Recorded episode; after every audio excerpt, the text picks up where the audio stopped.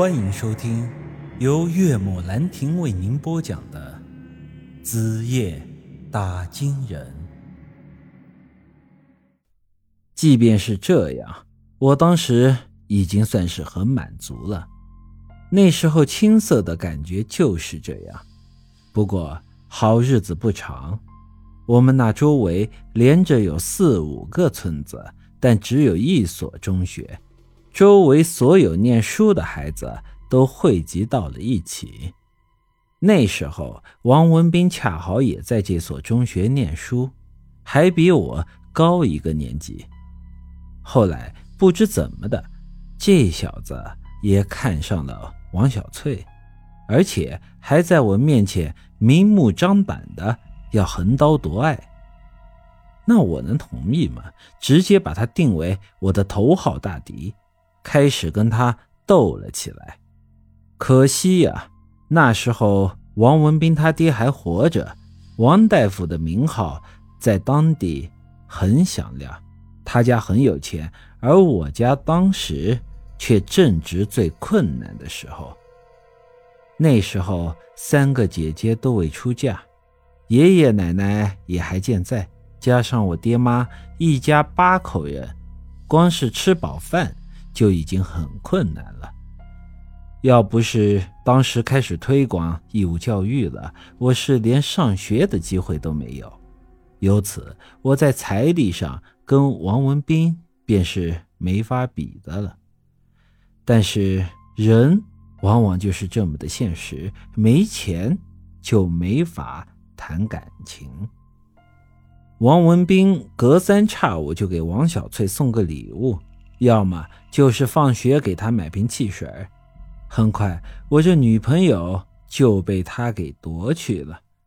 我当时郁闷的两天没有吃下饭，甚至想过放学的时候把王文斌这狗日的拖到包谷地里去打一顿，但后来终究还是忍下了这口气，不为别的，就是不想给家里添麻烦。因为我知道那时候我们家真的是太不容易了。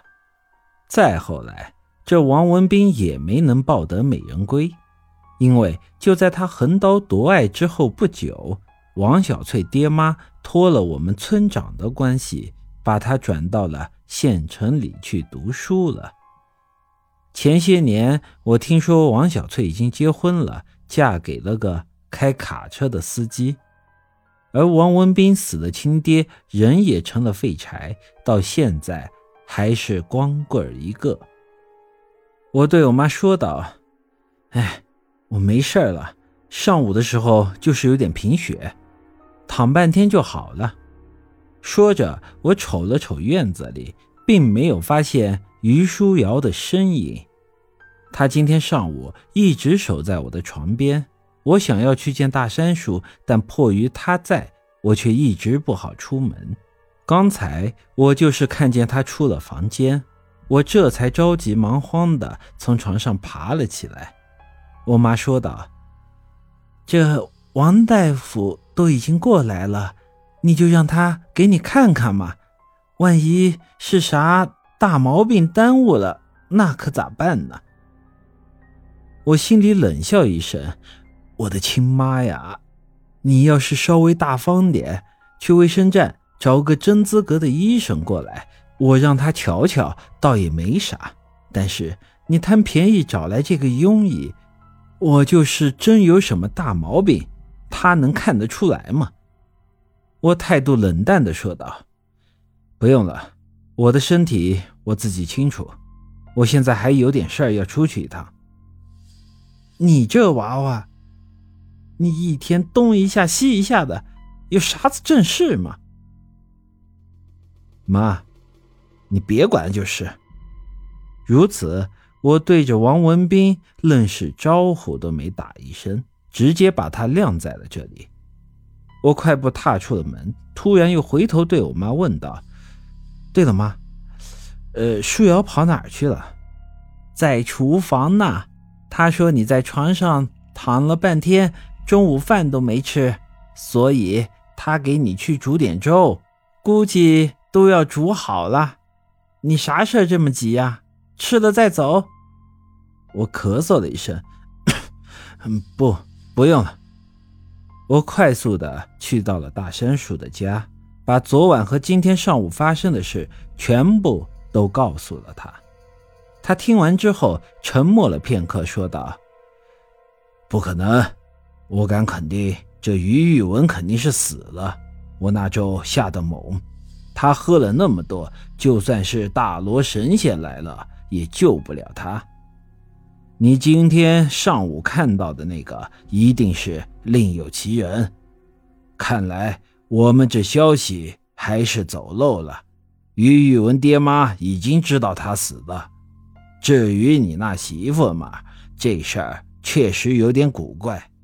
你确定他把汤都喝了吗？我说道：“倒是没亲眼看到他喝。我把汤放在桌上，然后出门透了会凉。”回去之后，汤就没有了。大山鼠，难道是他看破了你在汤里下咒了，然后偷偷摸摸的把汤给倒了？大山鼠摇了摇头，不会。如果是你那老丈人和丈母娘，还有可能看破我的咒，但是你那媳妇嘛，她的道行肯定还不够。那这是？怎么回事呢？嗯，这个嘛，我一时间也想不通。不过这都还不打紧，我现在最担心的是你那老丈人和你那丈母娘。我叹了口气，唉，可不是嘛，我也担心这个。今天这一劫虽然是躲过去了，但是于玉文说了，等我身体好了。还是得去于家拜访的，大仙叔，你说我这要是去了，那还不是羊入虎口吗？我是着急的不行，但是这时他却微微一笑：“去，你明天就得去。”本集已经播讲完毕，欢迎您的继续收听。